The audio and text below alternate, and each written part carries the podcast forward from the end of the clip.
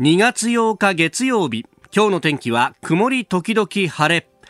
日本放送飯田浩二の OK 工事アップ。朝6時を過ぎました。おはようございます。日本放送アナウンサーの飯田浩二です。おはようございます。日本放送アナウンサーの新業一華です。日本放送飯田浩二の OK 工事アップ。この後8時まで生放送ですあのこの番組月曜日から金曜日までお送りしてますがで、えー、先週の1週間はですね、えー、6時20分過ぎのコーナーで、えー、コロナで負けるなということで、まあ、補助金だとかあのいろいろ行政からあの手が差し伸べられてるんだけど、なかなかそれが分かりづらかったりとか、情報伝わってないんじゃないかというようなね、えー、スタッフがそういう危機感で、井戸さんこういうのやりましょうよ、なんつって、あの、提案してくれたところでですね、えー、1週間、あの、横で、えー、引いてやってまいりました。はい、で、その感想もいろいろいただいてですね、で、特にあの、金曜日、月曜日と、それから水曜日と金曜日にも、えー、触れました。えー、新型コロナウイルス感染症対応休業支援金、給付金。これあの、ほら、アルバイトの方でも対象となる可能性は非常に高いですよということ、そしてあの雇用調整助成金とかあるいはその雇用調整助成金の特例措置なんかは、え企業が動いて申請をしなきゃいけないんだけれどもあのそういった企業が動いてくれないところで、え、最初は中小企業対象だったんですけれども、え、この休業支援金や給付金というのは、えー、働いている方自身が申請すればお金もらえるよっていうような、えー、制度なんですって話をしましたが、はい、えー、S さんという方からあいただきました。2枚にわたるメールなんですが、うん、えー、近畿地方でスクールソーシャルワーカーをはじめいろいろな福祉職をしていますと、えー、いうことであの学校にソーシャルワーカーとして入っていると。で、どういう方かというと、あの、公立の通信高校でやってらっしゃると。まあ、あの、通信だとね、えー、この通う生徒は15歳から70歳までいるということで、で、アルバイトや家計、アルバイトで家計を支えている生徒もたくさんいるんですと。で、ね、まあ、そういった方々が、まあ、ね、通信制とはいえ学校という一つあのアクセスを常時する拠点があるということでそこで、えー、まああの常駐というかねいつでも相談できる形にして、えー、まあ環境面から考えていくと、うん、あのスクールカウンセラーというとどっちかというとこう心の部分を支える方ですけれどもそうじゃなくて、まあ、周りの環境、まあ、あの家庭がどういう状況であってどういう収入状況であってというところで、えー、いろいろこう話をヒアリングしてで、えー、その上でだったらこういう支援の体制があるぞということだったりとかをいろいろ提案するという方なあお仕事をされているそうなんですが、はい、えー通信なんであんまり投稿することがないので給付金について学校のホームページや校長先生のブログなどで告知をしてますがそもそも書類を国家に提出するということをしたことがない生徒さんたち。面倒くさいし漢字も多いしわからないしとなかなか利用に結びつきません。で、えー、今まではあの働いてるところが中小かどうかっていうので一つ線引きがあったのでそこも分かりにくいんですぐに諦めてしまいがちでしたと。で今回大手が OK という話は遅すぎるとは思いますけれども、生徒さんが諦めず必要な時に行政に頼ったらなんとか生きていけると思ってもらういい機会になると思いますと、えー、世の中には15歳でも家計の大黒柱にならざるを得ない人もいるんですと、うん、えー、そういう人たちにとって助けてくれるいい制度ではあるんですが正直中学を卒業したばかりの子どもたちには分かりにくすぎますと、まあ、もちろん YouTube なんかで書類の書き方とか案内してくれるんでやろうと思ったらできるんですが広報が硬すぎて伝わっていないようで、えー、利用促進に苦心していますと。で、えーこの方のお嬢さんがですね、大学生の娘なんですが、カフェでアルバイトしてて、たま、試しに請求をさせてみたら、えー、1回書類の不備で返送されてきたものを40万円いただくことができましたと。で、口座への振り込みが確認された時、娘が、よかった、これでお金の心配をしないで勉強ができる。このお金で勉強の資料を買いたいと話していて、この給付金、失ったお金を補填するだけではなくて、子供たちの未来への投資になるんだと強く確信しました。えー、どうぞ、えー、給付請求するように続けてえ声をかけてくださいと。学生たちは思ったより素直でお金をいただけたら真面目に使ってくれます。高校生でももらえるということをもっと広報してくれると嬉しいです。よろしくお願いしますと、えー、S さんからいただきました。そうこれ年齢の制限ありませんからアルバイトであってもあるいはあの休業だけじゃなくてシフトがちょっと減らされたとかですね今も働いてるけれどもっていう人でも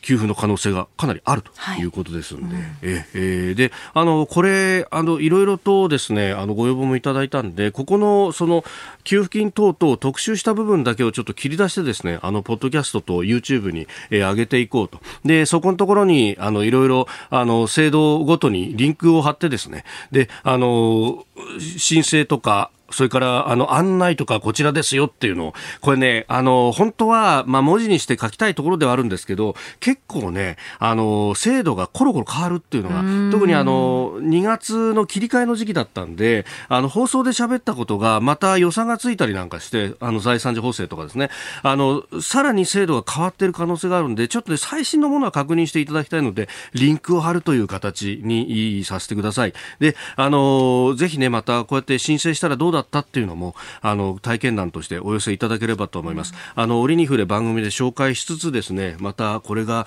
あのいい形に回っていけばいいなとまあその微力ながら力になれれば僕らもいいなというふうにも思ってますんで、えー、ぜひお寄せいただければと思います。えー、COZY コージーアットマーク 1242.com です。えー、それからポッドキャストではですねあの増刊号という形で土曜日に上げているんですけれどもそこのところではですねちょっと来週の、えー、大事な1週間についてえええー、遊びながらお知らせをしておりますので、はい、そちらもよければぜひお聞きいただければと思います。メールいただいてますので、こっちもメールを紹介いただき紹介しますね。えー、文京区にお住まいの一本放送さんから40代の男性の方ですね。はい、えー、週末増刊号を聞きました。偽コージーバイデン大統領のスペシャルウィーク宣伝演説と、えー、新行アナウンサーのたどたどしい同時通訳がレベル高すぎて 楽しすぎます。私もユニティに参加しますといただきました。ぜひお願いします。よろしくお願いします。キーワードはユニティですから。はい。はい。鉄則です。詳しくは、あの、ちう週末増刊号の、はい、ポッドキャストですとか、YouTube 聞いていただければ、あの、はい、そのパロディというか、ええ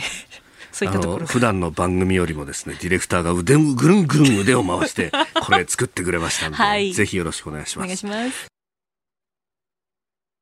あなたの声を届けますリスナーズオピニオン。今朝のコメンテーターは評論家の宮崎哲也さんです。取り上げるニュースまずは中国船が尖閣の領海に侵入してきたと、えー、2日連続で日本の漁船に接近したということですが折しも中国では海警法が施行されてから、えー、初めてということになります、えー、フェーズが変わってきています、えー、それからミャンマーです、えー、数万人参加の抗議デモが行われたとのことです。それから、えー、日米豪印、えー、日本アメリカオーストラリアインドでの、えー、首脳会談開催調整へというニュース、えー、そして、えー、北方領土の日昨日でありました、えー、さらに足元の経済景気動向指数2ヶ月連続の悪化と週末に発表がされております。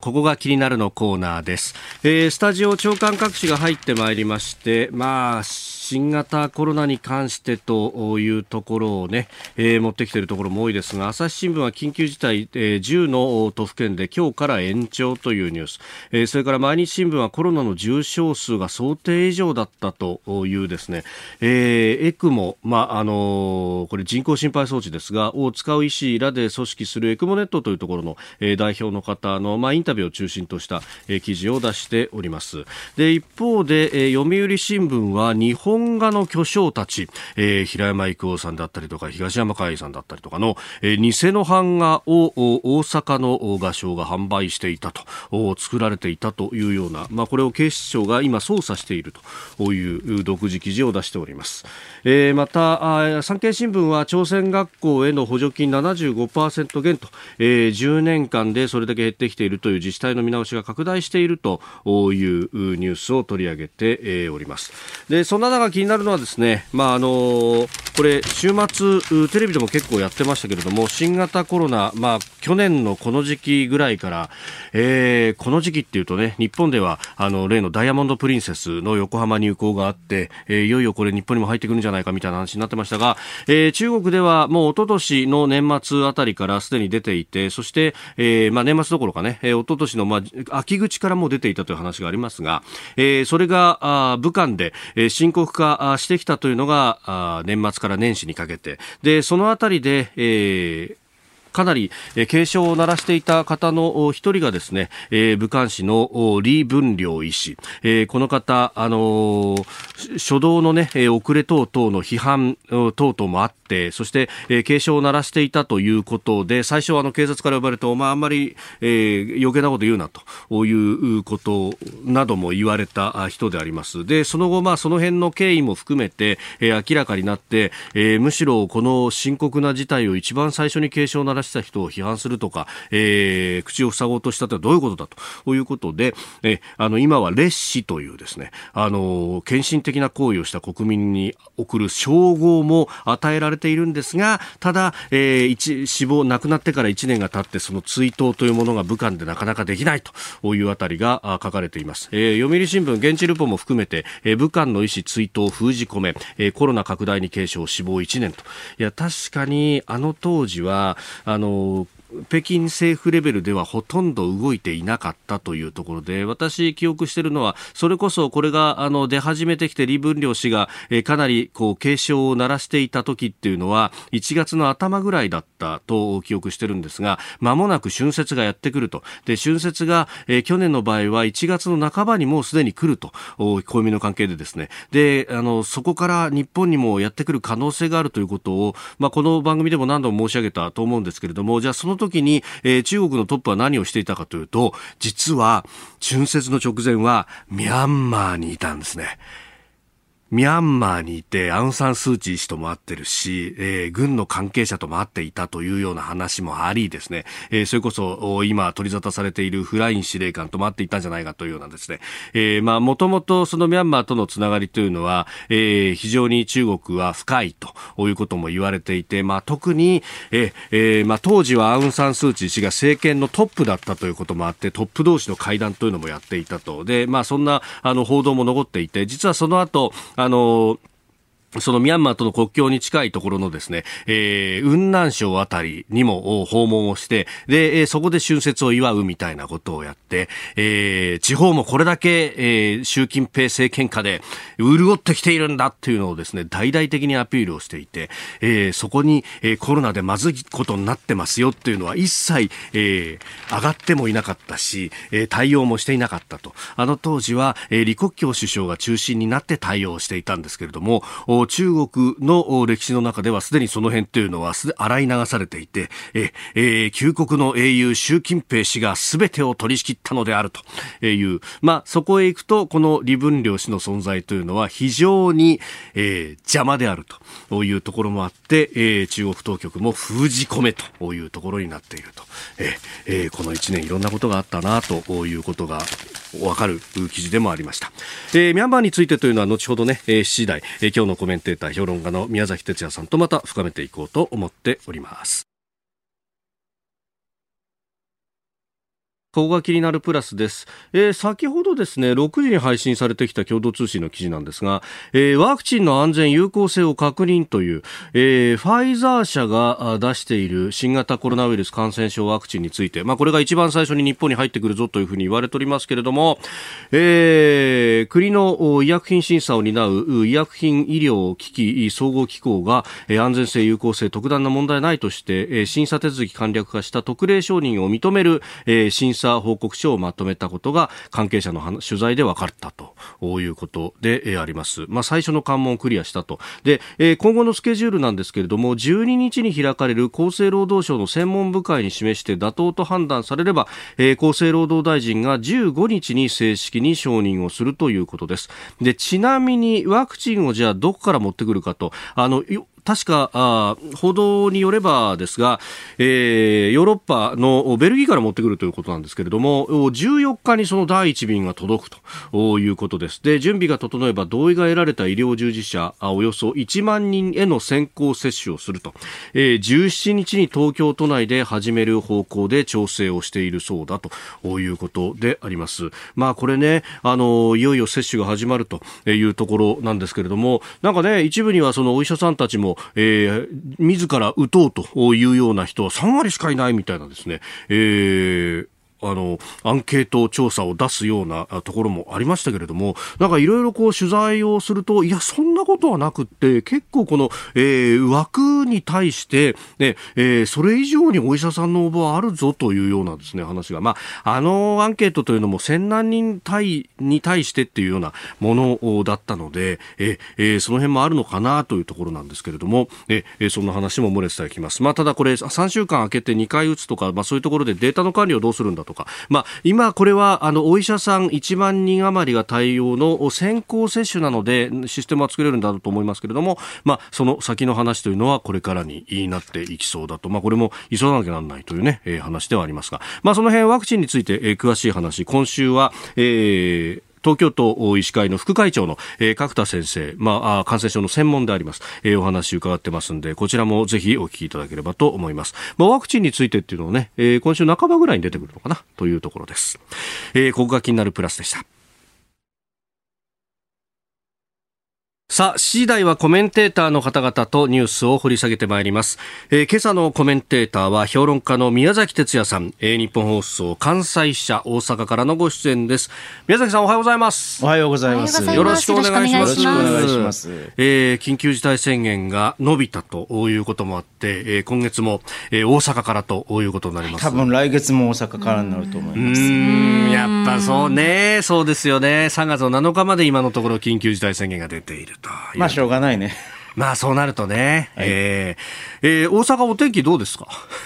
ちょっと曇天ですね。ああ、なるほど、うん、こっちもね、なんかちょっと曇りがちで、うん、今日は寒くなるぞっていう感じの、そうですね、お天気になっておりますが。はい、さあ、あのー、宮崎さん、あのー今度、今度というか、今日からアップされますけれども、三浦瑠麗さんとの対談が YouTube に上がるという、ね、あのこれはね、創発プラットフォームというですね、はい、え財団がありまして、そこの客員主任研究員の三浦瑠麗さんが YouTube で、はい。チャンネルをスタートするということはね、ユーチューバーになれるなられるんでしょうかね。でですね、えー、そこで今回は第1回のゲストということで、うんはい、新型コロナウイルス感染拡大との対策とその影響と評価みたいなことを、えー、お話します。まあ、どちらかというとね、はい、えー、三浦瑠麗さんは、うんうん、あ経済を回せ派に近い方だと思うんですよね。多分ね。はい、えーで、私はほら、はい、この番組では何度も申し上げて、経済は回らない派なので、はい、えー、ちょっとこう、ちょっとその2派で、えー、対話してみようかなという。ほまあ、三浦さんね、結構この試験の制限とかその辺の話とかも含めていろいろ論考されてますもんね。ええ、だから、えー、まあ、その、ちょっとね、あの、ゼロコロナ派の人たちとは、さすがに話にならないので、えー、まあ、どちらかというと、うんうん、えーあのこの試験制限とかね、はい、そういうところに対しては警戒的であるけれども、うん、しかあのしかも経済について十分なこの手当をしなければいけないという立場ではあるけれども、はい、えー、微妙な違いがあるというところでですね、ええー、果たしてたど対話がどうなっていますか。ぜひともお聞きください。いやちょっと面白そう。で、えー、今日から3日にわたってアップされるとい。うようなこと、3部構成で3部構成で、はい、えー、ということで今日も8時までですが一つよろしくお願いいたします。よろしくお願いします。ここでポッドキャスト YouTube でお聞きのあなたにお知らせですラジオの日本放送飯田浩二の OK コージーアップではお聞きのあなたからのニュースや番組についてのご意見をお待ちしています。菅政権の政策や経済対策新型コロナ対策などぜひメールツイッターでお寄せください。番組で紹介させていただきます。あなたと一緒に作る朝のニュース番組飯田浩二の OK コージーアップ。日本放送の放送エリア外でお聞きのあなたそして海外でお聞きのあなたからの参加もお待ち待ちしています。2月8日月曜日時刻は朝7時を過ぎました。最初のニュースこちらです。中国船が尖閣領海侵入。2日連続日本漁船に接近。中国海警局の船2隻が昨日沖縄県尖閣諸島周辺の領海に侵入し日本の漁船に接近する動きを見せました。海警局の武器使用を認める海警法が1日に施行された後中国当局の船が尖閣周辺の領海に侵入したのはおとといに続いて2日連続となります。えー、日本の漁船には5人が乗っていて海保が巡視船を周辺に配備して安全を確保したということで、えー、あります、まあ、この週末に動いてきたという感じですか宮崎さん。あのもう接続水域とか領海に対する侵入というのは完全定例化ルーティン化しているという感じですよね。でこれは一体何をこう目的としてあのこういう侵入か活動をするのかっていう、まあ、一つに背景にはね、おっしゃるように、はい、あの会計法というものができて、えー、この法律というのは、うん、例えば20条で、はい、外国の組織個人が我が国の管轄する海域や島に建てた建造物などで我が国が批准していないものはあ撤去命令強制撤去を行う権利を有する。22条で会計、えー、会計機、えー、等は、はい、えー、あ会計機構はごめんなさい、会計機構は武器使用を含む一切の措置を講じて制止し排除する権限を有すると、はい、書いてあるわけですよ、えー、武器使用を含むというところが、はい、ここがまあ非常にこうくせ者というか、問題の箇所で、まあ、要するに、これって、もし尖閣に適用されるのであるとすれば、はい、えまあ、この、武器の使用ということが、えー、えー、可能になる可能性が、20条と22条をですね、組み合わせて。組み合わせれば、あのということになるわけですよね。で、まあ、はっきり言って、これは日本の実効支配というものを足元から揺るがす法律であって、はい、まあ、まさにこの、えー、あの、ここを狙い撃ちしてきたのではないかというふうに考えられるので、非常にこう今までとはあの次元の違う、ディメンションの違うところに、えー、立ち至っているというふうに考えるべきだと思いますね。いや、その上、この構造物も破壊できるって書いてありますよね、ええ、この辺っていうのは、まあ、今、尖閣、人住んでない状態ですけれども、やっぱりポストがありますからね。ポストがある。そう。ポストがね、えっと、なあのかつて団体がね、はい、あの設置したポストがあるんですよ、えー、でそれを口実として、東大のようなものがありますね、えー、あそこね。あの、うん、武力行使をするということ、それの撤撤去ということを口実として、名目として。えー、も名目としてその武器使用をするということ可能性というのはまあ考えられないわけではないと、まあ、それの前前段階としてこうやって日常的に、はいえー、侵入を繰り返すことによって、徐々にこの、うん、背踏みをしながら、徐々に、はい、あのの進巡していくというようなですね、うん、そういうこの作戦を取っているのではないかということが濃厚なので、うん、何らかの対処を日本としてもしなきゃいけないと。で今回、まあ、これあの産経が結構詳しく出してますけれども、この漁船を守るために、あの、海保は8隻の船を出していたっていうような話も出てますが、これ、海保にかかる負担っていうのは、ますますきつくなってくるということですかね？いや、もう本当に大変だと思いますね。相手の船も大きいし。そうそうそう。で、向こうはほとんど、こう、あの、準軍隊というか、はい、まあ、軍、ええ体海軍に近いものですよね。指揮命令系統は中央軍事委員会の傘下だから、もうこれ、軍ですよ、ほとんど、ね、そうそう、あの私は、まあ、準軍と言ったけれども、もう完全に軍です、海軍ですよね。それと海保で対応できるのかっていう問題もありますし、はい。えーえー、うん。まあ、ちょっとこの中国のね、はい、このおこういう強引な海洋進出を警戒して、英仏に加えてドイツなどもアジア地域への護衛の艦船派遣というのを計画しているということなので、ね、まあ、国際的にもね非常にこのここにおける中国の行動というのは、うん、あの注目されているというふうに見るべきだと思いますね。えー、まずは尖閣周辺の情勢についてでした。おはようニュースネットワーク取り上げるニュースはこちらですミャンマーで数万人参加の抗議デモミャンマーの最大都市ヤンゴンで昨日7日、クーデターで実権を握った国軍に抗議する大規模デモがおとといに続いて行われ、参加者は数万人に達し、僧侶による2007年のデモ以来の規模となりました。国軍が抗議の拡大を抑え込もうと情報統制を強化する中、デモは一段と勢いを増しております。えー、デモ隊は拘束されたアウン・サン・スー・チー氏の解放を求めるプラカードや肖像を掲げ、えー、独裁への抵抗の象徴である3本指を立てるポーズを取りながら街頭を行進したということです、えー、先週の月曜に第一報が入ってから事態がずっと動き続けているという感じですが宮崎さんどうご覧になりますか？そうですね。あの確かに事態はずっと動いてるんだけれどもまだまだこのうん打開の道は、はい、あの見出せないという、えー、そういう感じだと思いますね。うん国際社会が、まあ、あの非難を出したりとか、国単位ではいろいろやっているというところですが、あんまり現地から情報が出てこないですからね。そうですね、まあ、情報統制をかなりあのしてるんだと思いますけれども、あの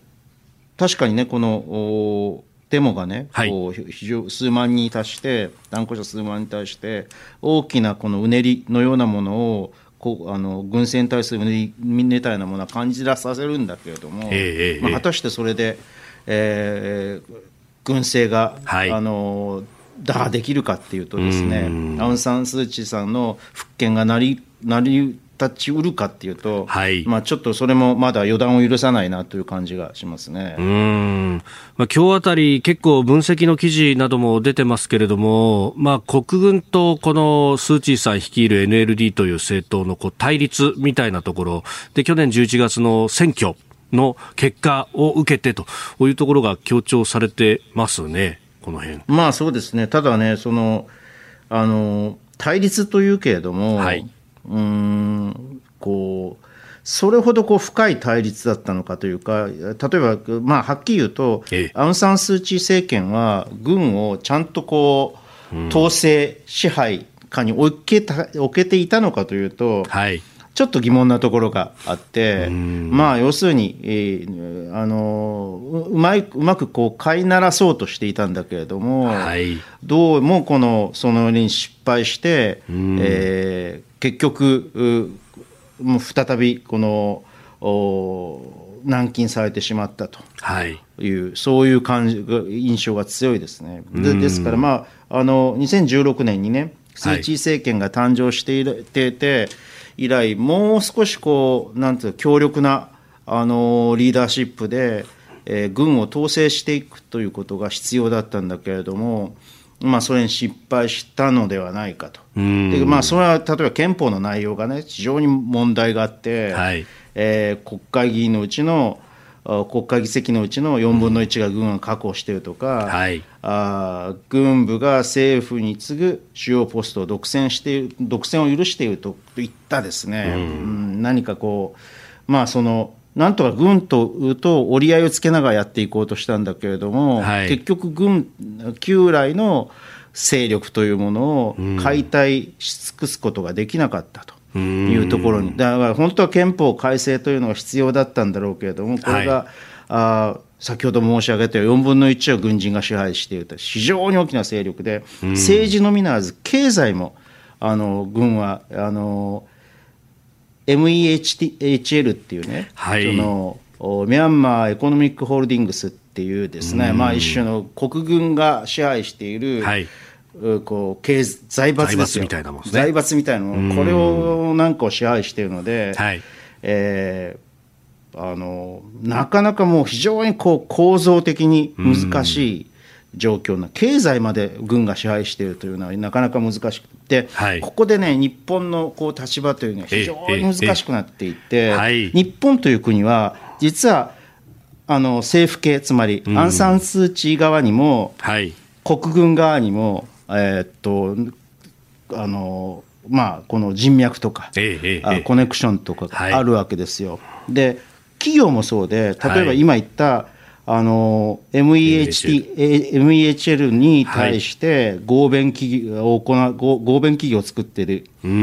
地にね、はい、そういう企業っていうのは、キリンホールディングスをはじめとして、いっぱいあるわけね。ええー、これどう？飲料メーカーが。そうそうそう、これビールなんですけどね。なるほど。で、政府系のアウン・サン・スー・チー側のこの企業とも合弁とか、合弁とか競合、協業を行っているところも結構あって、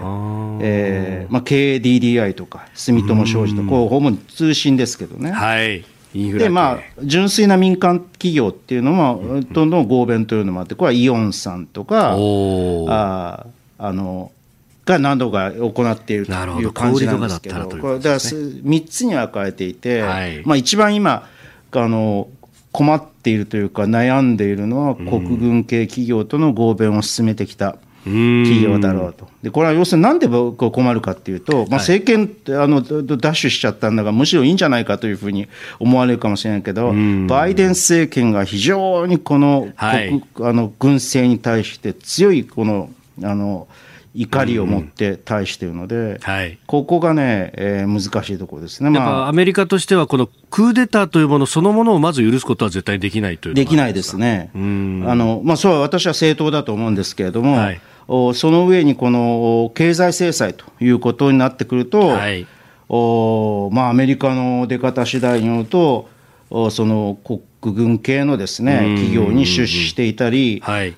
取引関係、濃厚な取引関係があったりするものに対してが制裁の対象になってしまうという懸念というのも出てくるわけですね。これあのーアメリカはそうやって制裁するかもしれないというところですが、日本は日本でのそのコネクションというか、かつての戦後賠償から始まって、ずっとこう、つながりは続けてましたよね。80年代、90年代に、スーチーさんがそれこそ拘束された時代も、裏ではいろいろやっていた。そうなんですよ。ですから、あのまあ、とりあえずその軍政をね、はい、うん、軍政をあの段階的にこれ解除していくために、うん、えー、でななんか両者をこう政府系と国軍系を両両者を取り持つようなですね、はい、何かですねそういうことができないのかっていうような感じも。うんしなくもないんですけれども、まあ、そもそもね、先ほど言ったように、はい、あのアンス算数地域政権下においても軍っていうのは、それなりに力をですね伸ばしていたわけだな,、なので、はい、再びこう温当な形でですね、うん、えー、収めることができないのものかというふうなことも、日本の立場としてはね、考えざるを得ない、というのはなぜかというと、これでですね、日本と完全に切り切り離されてしまったら、はいこれはね、中国のですね、まあ、この影響下に、非常に強い影響下に、この置かれてしまうわけですね。はい、あのもうすでにミャンマーっていうのは、えー、えー、これ国際戦略上の要衝で、あの中国とつなぐガス、石油パイプラインとか、鉄道とかができていますんで、はい、まあ、はっきり言ってこう、中国からすると、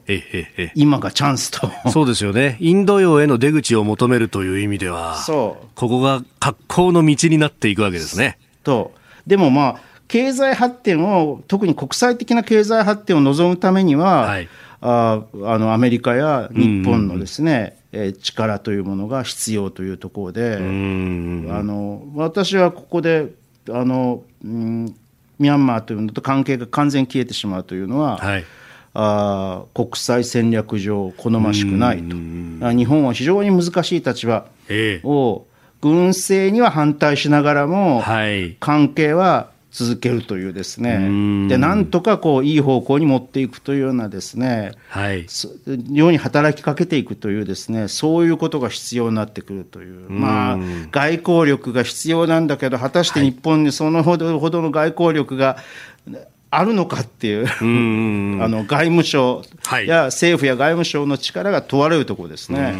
これその、どうなんですか、外務省だとか、あるいは外務大臣だとかって、まあ、当然こういうことがあると注目されるところですけれども、もうそのおっしゃっていた民間のパイプとかも考えると、それだけじゃ足らなくなってくるって感じですか？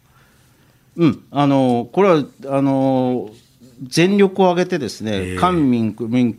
にあの協力してこの事態に当たらなければならないというふうに思いますね。特使立てるとか、そういうようなこともそれもいいと思いますね。ただね、それをこうアメリカが許してくれるかどうかっていう問題が、アメリカが極めて強硬な、はい、路線に出た場合に、表立って特使を立てるというようなことを、そういう独自外交が日本でできるかっていうことですね。うんなるほど。パイプはあるけど、それを活かせるかどうかっていう、別の外交力が今度試されるわけですね。ということですね。うん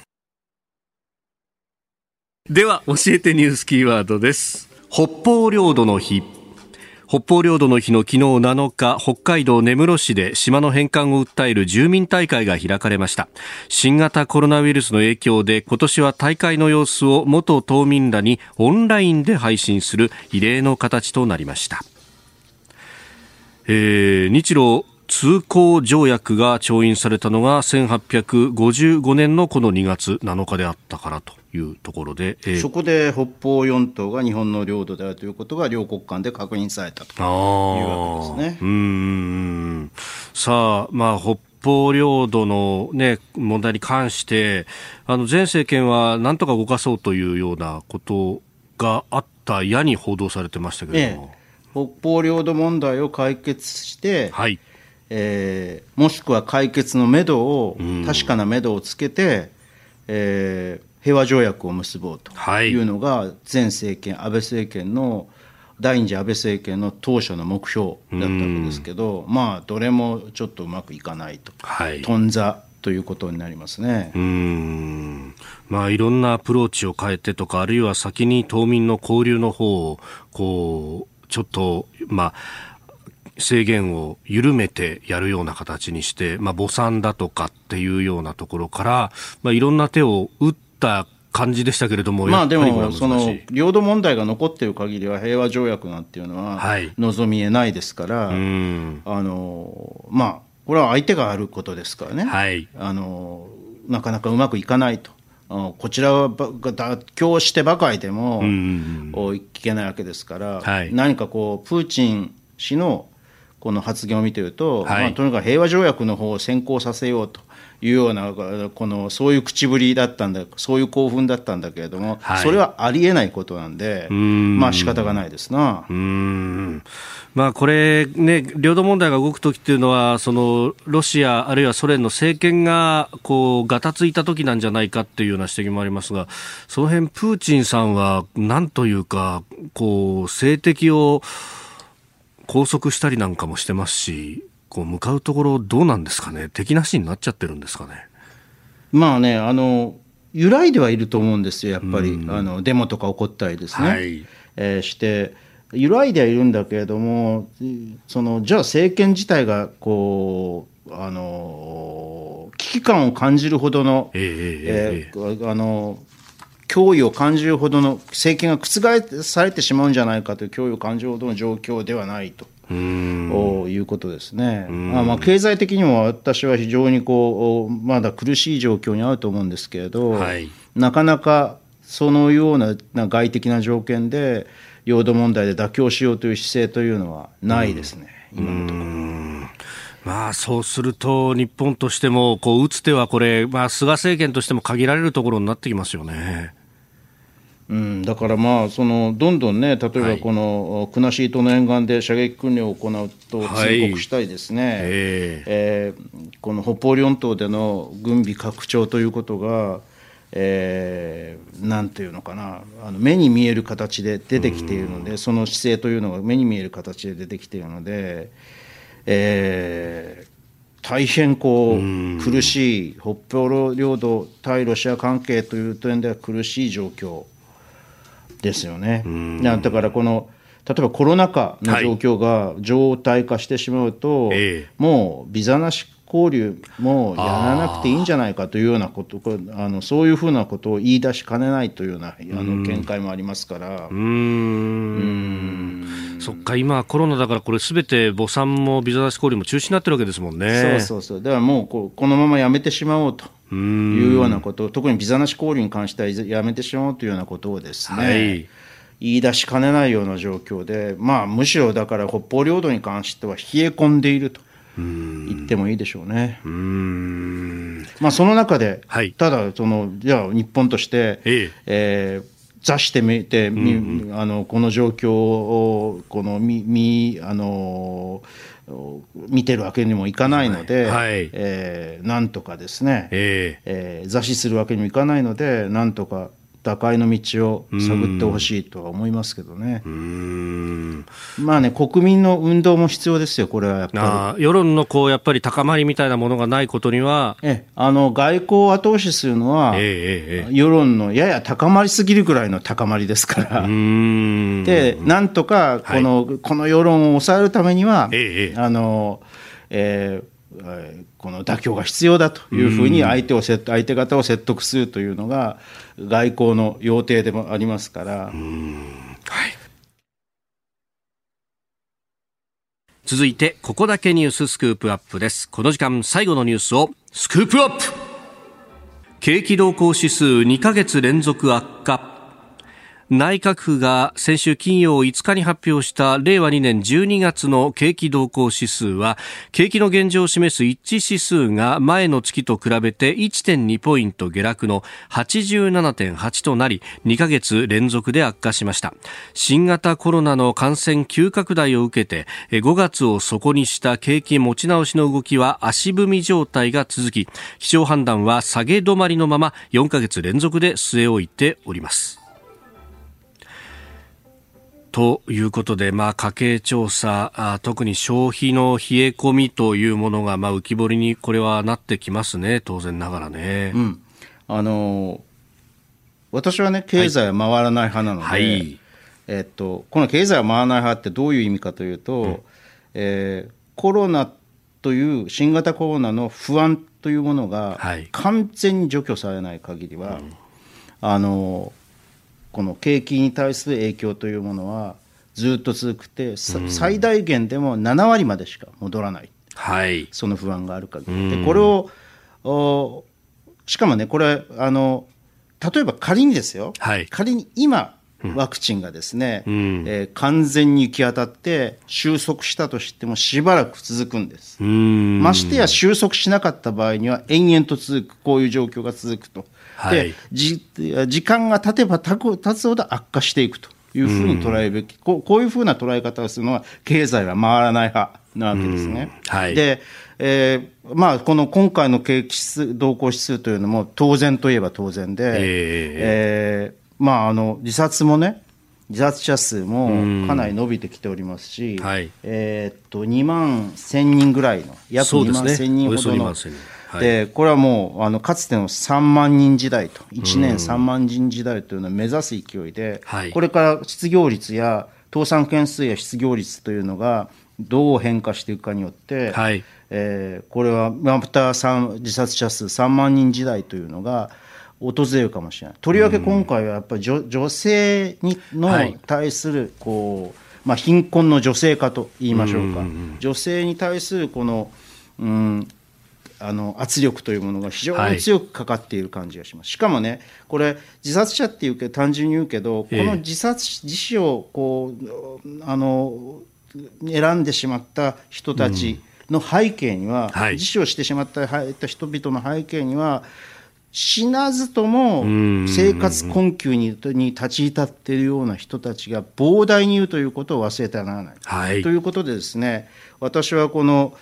非常にこう深刻な状況であるというふうに思うんですね。でこれをね、えー、あのまああとこの例えばこの DV とかね児童虐待というのも、はい。えー、あのこれは経済とは直接関係しませんけれど直接的には関係しないけれども、うん、やはり予想通り増えてきていると、はい、いうことで。うん、社会上社会経済の状況というのはやっぱり非常にこう劣化している、えー、脆くなってきて脆弱化しているということを言わざるを得ないんです。で、えー、でですね、はい、これをこう終局的に、えー、こう終わらせるのは基本あのワクチン接種があ全国津々浦々まで行き届いて、はい、65%にあのワクチンによるこの免疫獲得者が65%になったときに初めてですね、はい、えー、根源的な不安。あの、この番組で申し上げた、えー、いわゆるナイナイトの不確実性というものが除去されて、はい、やっと経済があのその時点から回復に向かっていくと。いやまああのファイザーのね、はい、えっと、製品は、えー、ワクチンは2月14日に、そうですね、はい。えー、日本に届くと。あの日本に届くということは、はい、まあ、どれくらいと量が届くか分からないんですけれども、とにかくそれを皮切りにですね、はい、医療従事者を皮切りにですね、えー、一刻も早くあのワクチン接種を展開していかなければならないと、それが結局、経済を回すためのですね、はい最大の方策になるであろうというふうに思うんです、うん、で一ついいことは、はい、ポール・クルグマンがずっと私がこの見解を参考している参考にしているポール・クルグマンがですね、はい、かつてはこののあのコロナ禍における経済的影響というのは長超長期停滞になってしまって、うん、深い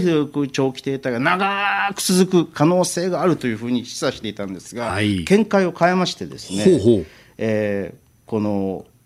これ結構力強い、まあ、V 字回復に近いような力強い回復をアメリカ経済はするのではないかと言ってるんです。これは、うん、ニューヨーク・タイムズのコラムで、はい、えー、あのこの多くの人が考えているよりもはるかに早く長く景気回復が続くと。うんでこれはあ根拠としては、まずワクチンです、先ほども私も申し上げた、はい、ワクチンが全国に、全米に普及して、えー、すれば潜在需要が高まり、世帯貯蓄額の増加、えー、技術の進歩、はい、バイデン支援の経済バイデン政権の経済政策を相まって雇用の増大につながるというふうに、で雇用から回復していくという、そういう見方ですね。確かにあのアメリカもそうなんですけれども、はい。えー、貯蓄額がですねこの間にですね非常に増えている。うん。えー、せですね。で日本もね、はい、あの家計の現預金がすごく増えてるでしょ。えー、今そのですね。これはあのコロナ禍でロックダウンとか緊急事態宣言で使おうと思っていたものは使えなかったので、こうお金お金をこの蓄えざるを得なくなった、えー、これがですねえー、ワクチンにの接種の広がりによって、不安が取り除かれることで、一気に需要ににあの需要に変わってですね、はい、えー、消費として市場に出ていくと、市場に表表面化するというようなことになればね、ええこれは確かに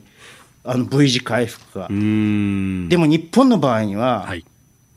もう一つやっぱり政策の後押しが必要。ということでですね、いよいよ消費減税の手続きがやってきまいりました、はい、なるほど、ここへ来てなんですね。ここへ来て、消費減税のあの時がやってまいりました。経済を回す状況になった時に、そうそう。それまでは輸血をして、輸血をして、潰れる会社のないように、失業が出ないようにっていうのをやらなきゃいけなかった。そう。つまり生命維持が中中になったんだけど、はい、これからは需要をいかにして拡大するか、とりわけ消費を拡大するかということで、はい、あの次元的にでもいいから、私は消費税をとにかく減税すべきだというふうに思いますけどね。そうすると、あの春から夏ぐらいに大きな経済パッケージを作って、ええ、そこでやるっていうところです果たしてそれがあの菅政権にできるのかと。おちょうどこれ、選挙の時期にも絡んできますね。そうそうそうそうそうそう、それですよね。総裁選の時期にも絡んできますね。そうそうそうそう。だからね、あの政治家としても十分にインセンティブがあると思うので、そうですね。なんとかですね、これをですね、やっていただけると、おクルーグマンが想定するような力強い回復ということがですね、短早期による早期の力強い回復というのは可能なのかもしれないというふうに私は期待をしているんですけどね。えー、今日のスクープアップ、まあ、景気動向指数の話から足元の経済、さらに少しこう目線を遠くに向けてというところの話までいただきました。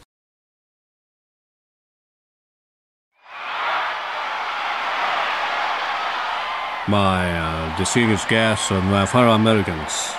this is America's Day. 来賓の皆さん、そして国民の皆さん、今日はコージーの日だ、コージーの日です。我々は1年に6回、2ヶ月に1回訪れる試練からポッドキャストそして YouTube 番組は尊く脆いものだと改めて学びました。工事市場これほど多くの難題に直面。した時代はほとんどありません。これを克服するためには言葉以上のことが必要だ。民主主義の中でも最も得難いものを必要とする番組を聞くことによる結束結束です。我々は東京有楽町に立って日本放送から毎朝ラジオ放送を行っています。平日月曜日から金曜日。朝6時から8時までの2時間回数もすでに700回を超えました。しっかりと理解をしてほしいです。聴取方法の相違が分裂につながってはなりません、えー、私たちはあなたたちに誓うでしょう。誓います、えー、関東1都3県でラジオの地上波で参加した人々とポッドキャストそして YouTube で参加した人々を同じように扱うと約束します。皆さん、目下の課題に取り組むために協力が必要です。暗い暗い冬2月 ,2 月中旬のお調べの習慣を乗り越えるために全ての力を必要としています。国民の皆さん、神とあなた方の前での神聖な誓いを持って今日のこの場を終わりにします。約束します。本音を言いましょう。あなたがもしもあなたがラジオを聞いたかと聞かれたならば飯田浩二の OK 工事アップをいつも聞いていると答えてくれることを私は強く願っています。リスナーのあなたに神の祝福をありがとうございます。